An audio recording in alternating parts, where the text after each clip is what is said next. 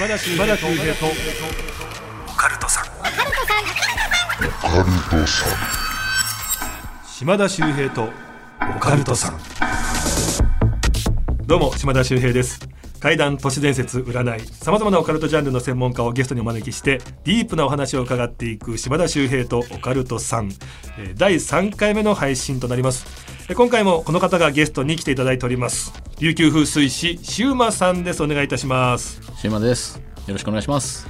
まあね、シウマさんっていうと、まあ、はい占ってもいいですか、ね、番組でもう今大人気でめちゃくちゃ当たる占い師としても有名なんですけども実はあの霊感が終わりということで前回ねあのシウマさんの霊体験について話を聞いていったんですよね。はい。だから皆さんねあの聞いてない方あのポッドキャストのねアーカイブあのありますんでねぜひねチェックしていただきたいと思うんですけども今回はちょっとねやっぱりお互い占いやってますんで、はい。もう2021年はい。まあ、去年から大激動ですけどもどんな年になっていくのかはい。大予言スペシャルちお、ょっとやってみたいなと思うんですけどもはい。いいですか？ずっと野球の話してもいいですか？そう沖縄水産高校ね出身で高校球児だから、はい甲子園も出てますから甲子園出ました。野球めちゃめちゃ詳しいんですよねはい。なんかさっき休憩時間にメジャーに挑戦する 沢村投手はい。についてなんかちょっと一言申したいみたいなことあるみたいですね ないです。え？言います？活躍されるんですか？しないです。しないですってもう言っちゃうんだよね。でもそら沢村投手って言ったらもうねもうビュンビュンもうはいすごい球をね投げ込むっていう投手ですけど、はいやっぱちょっとこの浮き沈みというか、はい。なんかいい時悪い時がはっきり出やすいですよね。はい。これなんでなんでしょうね？あの、名前の画数とか生まれからも持ってます。自己コントロールが基本できないっていう。あやっぱりそういうのあるんだ。はい。なので、この間のメジャーのオープン戦とかもやってますよね。2者連続三振取った後に4者連続フォアボールとか。やるんですよ。だから、すごい時はものすごいですけど、まあ、ちなみにね今日はい撮ってるのが今3月の今日が、えー23日3月23日なんで、実は今皆さん聞いていただいている1か月ぐらい前のはい。ところなんでもちろんねプロ野球も開幕してないという状況で、はいまあ話させていただいてますけどもまあ沢村さんってそういう星をお持ちなんですねそうですね。ただ相性はいいんですよ。海外との、アメリカとじゃあ日本よりも活躍するんじゃないかってこと？ていう可能性はあるんですけど、着てるユニフォームの色が合わないんですよ。ラッキーカラーってこと？そうです。が合ってないですえ。沢村さんラッキーカラー何なんですか？えっ、と、レッドソックスになるんで赤って合わないんですよ。え沢沢村大先生に。ー、大先生って言えばいいってもんじゃないからね その前だいぶちょっとねいろいろ言っちゃいましたけどもえじゃあ沢村大先生は何色だったらよかったってこと？どちらかというと青とかの方が良かったんですよ。青とか黒とかの方が良かったんですけど、あまり陽気な色じゃない方がいいんですよ。でもそうなるとまあジャイアンツ、まあ、オレンジか、はい。でも、ロッテに行ってる時良かったじゃないですか。確かにロッテってそういう色ですよね。白黒ですから。はあはあはあっていうちょっと落ち着いた色というか寒色系の色の方が合うんですよ。へえ。ザ赤いチームに行ってしまったんで、えレッドって言ってますもんね、はい、心配だなってのはありますけど。なんかあのすごかったのがこれねあの残念ながらオンエア載ってないんですけど、はい。あの佐々木投手、はい。えーロッテ、はい。ねもうゴールデンルーキーですけど、はい。あの方が投げる球速をはい。当てたらしいですね。そうですよね。当てたんですけど僕の友達しか知らないです。ドーム内なら初登板のマックスは155外なら153だよって言ってたんですよ。でプロ野球ニュースとかで言えるじゃないですか。うん。当たったよって来てましたけどうん。だろうねで終わりましあのねたはい。誰がいついつ結婚するとかねはい。こんな仕事が向いてるっていうのは占いでは言えると思うんですけども、はい。佐々木投手のね初登板の最高球速ってどうやったら占えるの？教えてほしいいもん。弟子入りしたいわ。占いというよりかあれもどちらかというと感覚なんで。あシウマさんってほら、まあ、もちろん知識もすごいし、プラスはい。霊感もあるからはい。最強なんだよね、まあそ最強かどうかわかんないです。そうですね。それもミックスするんでなんか今のなぜかって言われた時に一番困るんですよね。あのでも実は星ひとみさんもそうですもんね。そうですね。星あの方ももちろんねいろんなこう知識も豊富な上に霊感があるからそうですね。もうプラスでさらにボーンっていうのを当ててくるっていう。すごいらしいですよ。あの巫女の血筋かなんかですよね。そうそう。でお父様が上野であの山さんって言ってあのパワーストーンのお店やられてて、あー。でそのパワーストーン石にこうパワーをグッてこう入れたりしてすごくなんか力を持った石で大人気のお店やられてるのがそうなんですねみたいですもんね。石はすごいパワーありますからね。でも相性合う合わないあるから難しいんですよね。石は。ちょっと今日はですね、はいあのまあプロ野球の方も含めてですけどもね、はいあのもっとこう今後の日本世界はどうなっていくのかっていうところ、はい、もうガンガン占っていきたいと思いますのでお楽しみに。はい。島田秀平とオカルトさんさあ琉球風水師シウマさんと私鉄オ占いのえー島田秀平がですね、えー2021年の世界はどうなっていくのか占い的にですね、はいろいろとこう意見を交わしていきたいと思うんですけども、はい。これあのまず僕から言わせていただくと、はいシウマさんのね YouTube の方をはい呼んでいただいたじゃないですか、はい。あの時も言ってるんですけどなんかあのやっぱ歴史や時代は繰り返すっていうのってやっぱどうしたってこう出てきますよね。出てきますね。でやっぱり今ね大変なこうコロナ禍という状況で、はい疫病が世界的に蔓延してる。はい。でこれってやっぱこう歴史的に見てもねまあ何回もこうあることではあるんですけどもこの疫病が蔓延した後って地震が起きる。はい。でその後にみんなが不安になった後独裁者が生まれて戦争っていう、はい。疫病地震独裁者戦争ってこれ結構ワンセットで繰り返されてることが多いんですよね。はい。でこんな話をしてたところ最近ちょっと地震がまた不安になってきてますよね。そうですね。多いですうね。んで、本当にあの、YouTube 出た時も地震が多くなるって話してるんで、2021年ね、はい。来てるなっていうのと、今、本当島田さんがおっしゃったような流れにもなってるんですよね。ああ流れと言いますと疫病が来て、地震が来て、ちょっと独裁者みたいな人がちょっと出てきてるんですよね。まあ、ニューリーダーというかね、はい。うんうんうん。あの本当今年2021年っていうのは正義が勝つっていう一応暦の中でははい。なってるんですけど、うん。ただこの正義歪んだ正義を持った人も出てきやすいっていう年にもなってるんで、うん。なのでその辺のバランスがどうなっていくのかなっていうのはちょっと感じてるんですけどやっぱりニューリーダー独裁者ってねもちろんこうねいい方向に導いてくれる人であればいいんだけど、はいそうじゃない場合もあるのではいその辺って見極める目って大事になってきます。すごい見極め大切になってくるんで本当に今年っていうのは本物だけが生き残っていくとか実力者だけが生き残っていくっていう時代にもう入ってきてるんで、うん、で本当の意味での二極化になりますよね。二極化、はいあの歴史は繰り返すっていうねもう一つのこの話としてあのまあ大体こう十二支とかね、干支を見ていくときに、はいあれってまあ60年で一回りそうですね。はい。だから60歳になることを還暦、はい。であの暦が戻るなんて書きますけどね、はいだから60年周期でいろんなことが起きてくるっていはいう見方もある中で、はい。今年2021年はカノと牛、はい。ってなると60年前1961年に何があったかを見ていくと今年のことが占えていくんじゃないかなっていう見方もあるわけですよね。はい。はい。はい。で1961年60年前何があったかっていうと世界的に大きなことが3つあった。はい。一つがベルリンの壁が生まれた年はい。もう一つが、えーガガーリン人類が初めて宇宙に飛び立った年はい。もう一つがケネディ大統領が誕生した年という、まあケネディ政権ですね。はい。はい。で見ていくとこれに紐づいたような対することが起きてくるとするとベルリンの壁まさにこう二極化の象徴はい。だったので2021年世界があと人々が二極化今ねシューマさん言ったようにはい進んでいくんじゃないか、はい。そして、えー宇宙時代の到来が60年前にあったので今年またさらなる宇宙に関する大きなニュースがあるんじゃないのか。はい。でケネディ大統領が生まれた年まさにね若きニューリーダーでしたけども、はい。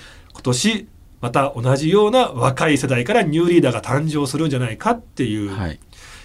宇宙時代世界の二極化ニューリーダーそして地震っていうキーワードが2021年起きてくるのかなっていう感じはするんですよね。はい。まあ、それありますね。で、宇宙時代でいくと、ちょっと心配なのが六白金星っていう暦の中で年なんですけど、六白金星を、えっと、自然界に当てはめると宇宙とか天とかのエネルギーなんですよ。天はい。でいくと最近なんか火球だとか隕石だとかっていうのの目撃情報もすごく多かったりするんで、ええあやっぱこうこういうちょっと宇宙にまつわるようなこととか目に見えない不思議な力とか感じてるのかなっていうふうに思いますよね。ってなると本当に急に実は宇宙人いましたみたいな発表が。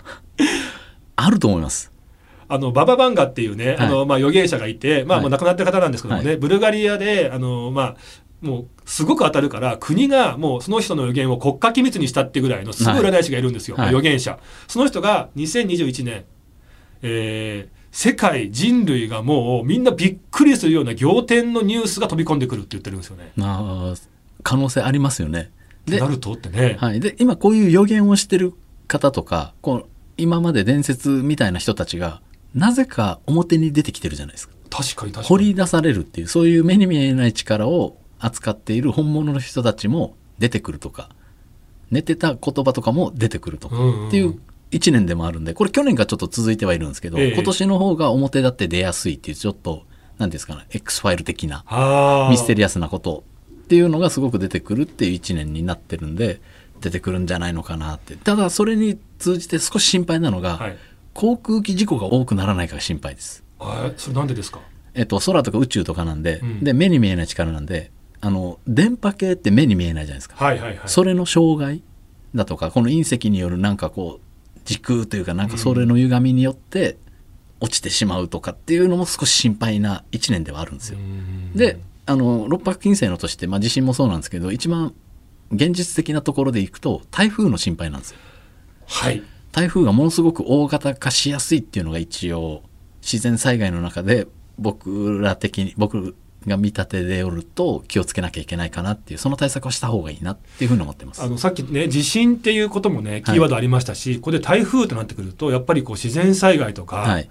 天変地異みたいなこと。はい。だもちろんねあの起きないのが一番なんですけどはい。やっぱり僕らからすると備えをしっかりしておくってことですよね。そうですね。起きないじゃなくてもう多分起こるっていう見方をした方がいいかなっていうふうに僕はもう見てるのでいかに減災するかとか対策を取るかっていうことぐらいしか今できないかなっていうふうに。ごめんなさいあのババア番号の話戻っちゃいますけど、はい。あの方2021年世界的に天変地異に見舞われるこれも言ってるんですよね。ああそうなんですね。はい。危ないですね。ちょっとなんかねいろんな人たちがいろんな場所で同じようなことをやっぱり言ってきてるので、はい。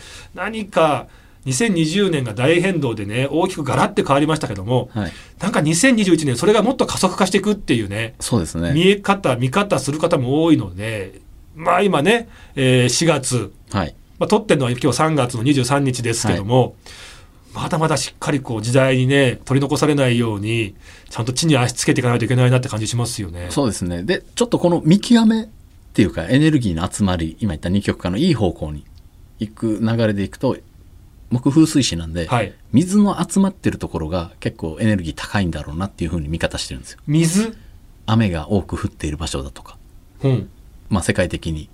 雨量が多いところがエネルギー高い土地になるんです。よ。へえっていうぐらいなんで二極化の時に、例えばアメリカはすごい雨が降ってます。中国はカラッカラです。とかってなった時には、水が集まってる方が正しいのかなっていう見方をしてしまうんです。へえっていうところでいくと日本って水災害とか水がものすごい集まってるじゃないですか、はいはいはい。ただ溜めきれてないだけで、うん。ってことは日本ってものすごいエネルギーがあるんですよ。うんうんうん。地震が起こるっていうこともそうなんです。エネルギーを持ってるんですけどそれに耐えられるなんか力がまだちょっと足りてないのかなっていう形なんでなんか水の集まるところはエネルギー高いなっていう風な見方をしますね。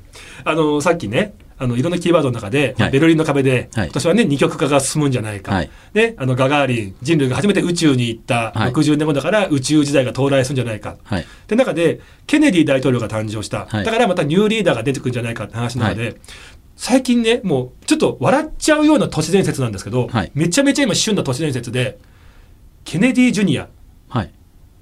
実は生きてるっていう都市伝説が最近結構ね出てきてるんですよ。そうなんですね。あの飛行機事故で亡くなってしまったっていうね、あの残念な話があるんですけどもトランプさんがあの大統領就任した時に俺なんか後ろにヒゲの人が映った謎の人がいてあれジュニアなんじゃないので実はそこをずっとかくまっててで今後ポーンとニューリーダーとして出てくんじゃないかって 最近言われてる都市伝説あがそういう Q アノンっていうね、はい。存在がそこをこうねいろいろこうサポートするんじゃないかとかっていうのが出てきてるんですけど、はい。なんかそんなんなったら、ね、ケネディに対するようなニューリーダーじゃなくてまさにその息子が出てきたら面白いなと思うんですよね。そうですね。その辺はゼロではないですよね。日本放送のオカルト情報。報道部に忍者がいます島田秀平とオカルトさん。ただ本当にね、あのよく占いの世界ではね、なんか去年を皮切りにね、その土の時代から風の時代に変わって200年ぶりの大転換期で、あ新しい時代が初始まるんだなんて言いますけど、本当何が起こってももうおかしくないような時代になってきてますよね。そうですね。今、まさに予測不能な時代になってきますよね。でそのね、二極化って話なんですけども、やっぱりみんな勝ち組に行きたいわけですよ。はい。どうしたらいいですかね？水をたくさん飲めばいいんじゃないですか。でも俺ね、シューマさんが言ってすごく面白かったのが、僕実践してるんですよ、実は。はいはい風水って、はい風と水って書くように、はいやっぱりね、風通しがいいとか、はい水回りが大事なんだ。はい。で、人間ってほとんど水なんですよ。はい、水ですね。で、簡単な開運方法を島田さん教えますよって言って教えてもらったので、僕やってんのが、はい。あのー自分に合う水を見つけることが大事なんだっていう話ね。はい。あれいいですね、あの話。そうですね。あの、水って、環境を変えるのに一番ベストなエネルギーなんですよ。うん。で、よく引っ越しすると運気変わるっていうじゃないですか。はいはい。これなぜ変わるかっていうと、水が変わるからなんですよ。うん。トイレの水、お風呂入る水、飲み水。で、水が変わるから運気って変わってて、それに後から暦で方位だとかっていう風になってるんですけど、本当の意味でいくと水が合うか合わないかを探してしまうと、一番手っ取り早く開運できますっていう方法なんですよ。よくあの、その場所がね、自分にとって相性がいいってことを水が合うって言いますけど、やっぱそこから来てる。はい。人も言いますよね。この人とは水が合うとか、水が合わないとかっていう表現することで、水、合う水を探した瞬間、運気ってすっごい上がるんですよ。なので、で、何がいい水かってわからないんですよ。はい。で今飲んでる水決まってればその水を飲んでてなんか運気が変わらないなとか良くないなっていう方は水を一回変えてみるんですよ。そうするとその人の運気が間違いなく変わるんですよ何かが。で何も変わらなければまた変えるっていう形で1ヶ月とか本当は3ヶ月ぐらい同じ水を。僕あの時聞いてねそれやったんですけど、あのーまあいろんなミネラルウォーターあるじゃないですか、イロハスとかね、はいあのー南アルス天然水とかボルビックとかとかあるじゃないですか、はい。で僕はそれを1週間ずつ変えたんですよ。おはいはい。1週間はボルビック1週間はイロハス、1週間はこれっつって、はいでその時に何が自分に起こったかっていうのを記録してたんですよ。はい。でその1週間ごとやって4種類試した時に一番運気が良かったって仕事の調子が良かった水が合ってるんだって思って、はいそれをウォーターサーバーの水にしたんですよ。はいっていうのをずっと続けてます。はい。ってなると、もう間違いなく、ご自身でのデータ取れてるんで、ええそれが合ってる水ですよね。だからあの別にみんなが一緒なわけじゃないんですよね。違うんですよ。人によって違うんですよね。違うんですよ。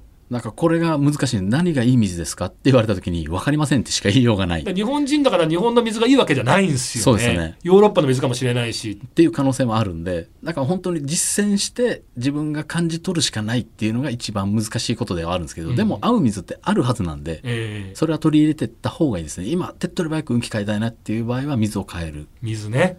ていうのは一番理想ではありますね。だってもうね、あの悪いことをね、なくすることを水に流すとか言うでしょ。はい。だからあれも多分その辺から来てますよね。そうですね。それもありますね。うんうんで、まあ、こう、簡単な邪気抜きみたいなこともできるんですよ。家の中でできる。はいちょっと霊的障害を受けてるなとか、変な人に会ったなとか、嫌な人に会ったなとか、対人関係うまくいってないなっていう時の簡単な邪気抜き方法があるんですよ。掃除なんですけど。まあ、水回りを簡単に掃除をした後に、清酒、日本酒ですね。うん。を、と、自分の飲んでる飲み水、混ぜて、だいたい7対3で、どどっちが7ですか？水が7で、うん3が日本酒。で、混ぜて、そこ流すと、全部、清めになるんで、それ水回りっていうのはトイレ、トイレ、お風呂、はい、キッチン、はい洗面所全部。全部ですね。で、もっと言うと、洗濯機の排水口までやると、すっごいクリアになります。え量どれぐらいずつやればいいんですか？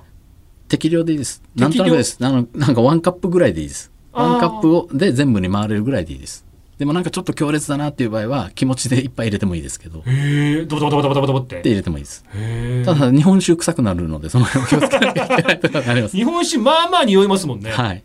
で、清め酒って書くんで、なんか清めにはものすごく適してるんですよ。はあで、これ引っ越しする前とか、引っ越し先とかでもいいんですよ。うんうんうん後の人に残さないように清めて、次につなぐっていう方法、引っ越しする場合。は。はいはい。で、引っ越しした時は、これからお世話になります。前の人のエネルギーも清めてください。で、自分の入れ替えになりますっていう形ができるんで、まあ、普段から使える簡単な邪気抜きの方法ですね。あの引っ越した時にもちろんい。っぱいだとね、匂いついちゃうから、はい。あのちょっとこう水拭きするじゃないですか壁とかね、はいはい。はい時にちょっと日本酒で溶いてその水で絞って水拭きするとなんかこうリセットされていいですよって話聞いたことありますね。はい、それもありますし、な、なんですか、ファブリーズ的な、あああいうものに混ぜてシュッシュして、キッチンペーパーとかで拭くのもありです。へで、基本的にはキッチンペーパーの方が理想です。あなんで？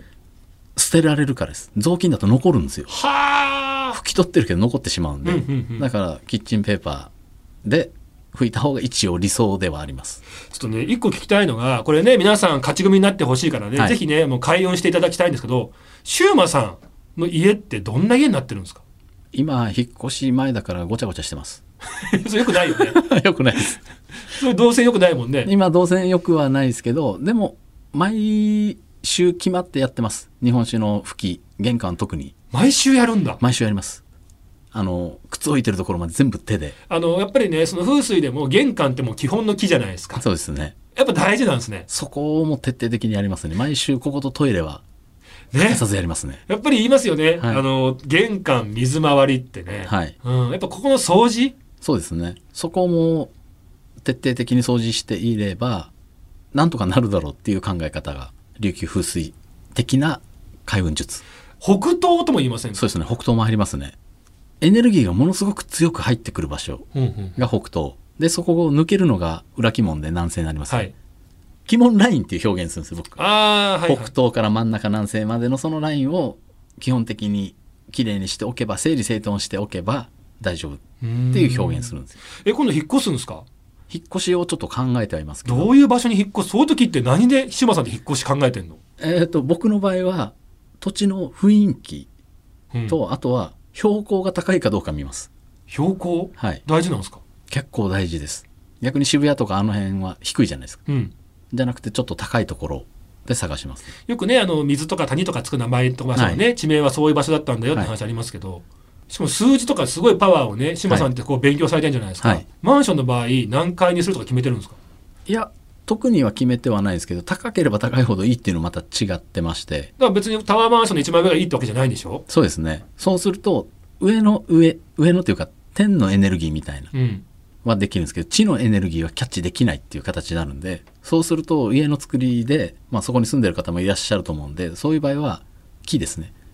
とか土の色を家の中にインテリアで使うと、地のエネルギーも上手にキャッチして天のエネルギーもキャッチすることができるっていう方法になるんで、観葉植物置いたりとか。そうです。はいはいはいはい。とかなんかマットとかをブラウンにするとか。うーんうんうんうん。でやると地のエネルギーをちゃんとキャッチすることができるので、それはそれでいいんですけど、ええ。あまり高い位置に行き過ぎると感覚が鋭くなってしまうんで行かないようにします。あのだからその知識がなくっても、まあもちろんそういった間取り的に風水的にこれがいいってあるんだけど、はい。それ以上に大事なのは自分がその家に入った時の感覚って言いますよね。はい。今すごいいいこと言ってくれたんですよ。嬉しい。はい。あの風水師だとかいろんな人たちが間取りいいよって言ったとしても住むのはその人たちじゃないんですよ、はい、住む人が決めないと物事ってうまくいかないうん傾向がある相ので、性ってね、やっぱその人だからね、はい、なので自分の感覚気持ちよさを優先させてその後で風水術で整えていけばいいっていうのが琉球風水術です。でよくあのもう面倒くさがらずにちゃんと足運んで、はい。内見に行ってその時にちょっとこうゆっくり目なんか閉じて深呼吸なんかしてみてあざわざわするなとかあなんかちょっと嫌な予感するなと思ったらやっぱ合ってないし、そうですね。すごいリラックスできるなんかしっくりくるなと思ったら合ってるってその感覚の方を大事にした方がいいってことですよ。そうですね。それその感覚を大事にした方がいいのとあと通勤通学までの道だとか普段買い物に行くような場所まで全部見れたら理想です、へえその時の感覚もちゃんと覚えとくっていう。はい、家が落ち着いたとしてもそのルート上あんまり良くなければああいいこと悪いことが入り乱れやすくなってしまう、家だけじゃないですもんねね周りの環境も含めて住宅ですもんね。そうですねそれまで見られると一番理想ですねちょっとごめんなさい。またなんか僕がすごい聞きすぎて。ちょっとなんか、あとね、寝る位置もね、皆さん北枕がいいんですよね。はい北枕東枕いいですねはいはいはい。北枕いや嫌なイメージあるけど、実は一番いいんですよね。はい、すごくいいです説明しますか？えー、お願いします。お願いしはい まあ前回ひ島田さんともこの北枕の論議みたいなことしたと思うんですけど、まあ北枕ってすごく琉球風水的にも寝れるだとかうん。疲れが取れるだとか、勉強とか記憶にすごく良かったりするっていうのが北枕の位置で、でなぜ北枕かっていうと方位磁石って必ず北指しますよね。地盤が狂ってない限りは。えってことは北から何かしら目に見えない不思議なエネルギーが入ってきている。っていう考え方をするので、まあ、いろんな説がありますけど昔は北に亡くなった方を向ける。うん。から北枕 NG だよって言ったんですけどその権力者だとかこの北に向けることによって生き返るんじゃないかっていうために北に向けたっていうところから北枕 NG になってるんですけどでも実は北から何かしらのエネルギーが入ってきてるので北枕は OK ですっていう考えなんですよ。なんかあの科学的に見てもねやっぱこう人間も地球もこうね磁力があって、はいやっぱこう北から来てるようにその北に人間もこう頭をね、はい向けて寝ると血流が良くなるっていうような話もあるみたいですしね。はいでそれこそ今言ったみたいに権力者はそれを知ってて、はい庶民にそれをやられちゃうとみんながパワーね持っちゃうから、はいこっちだけでその情報を独占してだからみんな良くないんだってやってたっていう説もあるって言いますもんね。多分そっちの方が強いですよね。で沖縄では実は西枕が NG なんですよ。まあ僕のおじいちゃんおばあちゃんとかも入りまっこは三景とかって沖縄の方言なんですけど、はい。入り入り表島の入りで沖縄の方言で西のことを入りって言うんですよ。西枕はもう終わりだとかうん。最後に向けてっていう形の位置になるからあと最後亡くなる方が向けるのが西枕だから西枕はするなよっていう言い伝えなんですよ。北じゃないんですね。北じゃないんです西なんですよ。はあちょっと皆さんね新生活に向けてその辺もね、ちょっとこう実践していただけたらいいななんて思いますよね。はい本当にプロ野球の話とかも聞きたかったのに 今年のペナントレースどうなのかとかっていうね大予言の中でそれも聞きたかったんですけど、最初に振っといてやらないというね。ね ちょっとだけごめんなさい本当贅沢な話なんですけど運気的に見てどこいいんですか今年？まあ普通に実力だけで言ったらソフトバンクは優勝。もうそれはもうなんかもう普通に良さそうですよね。はい。で、セリーグは僕の中でちょっと分かれてまして、一応巨人か阪神なんですよ。あ阪神？はい。阪神はだいぶ強いだろうなっていう予測はしてます。へえ勢いついたら一気に行くんじゃないかなっていうぐらいはあ巨人か阪神？だと思います。巨人はもう菅野が残った時点で結構有力ですよね。それ占い関係ないよね。あと楽天どうなの？マー君戻ってきて。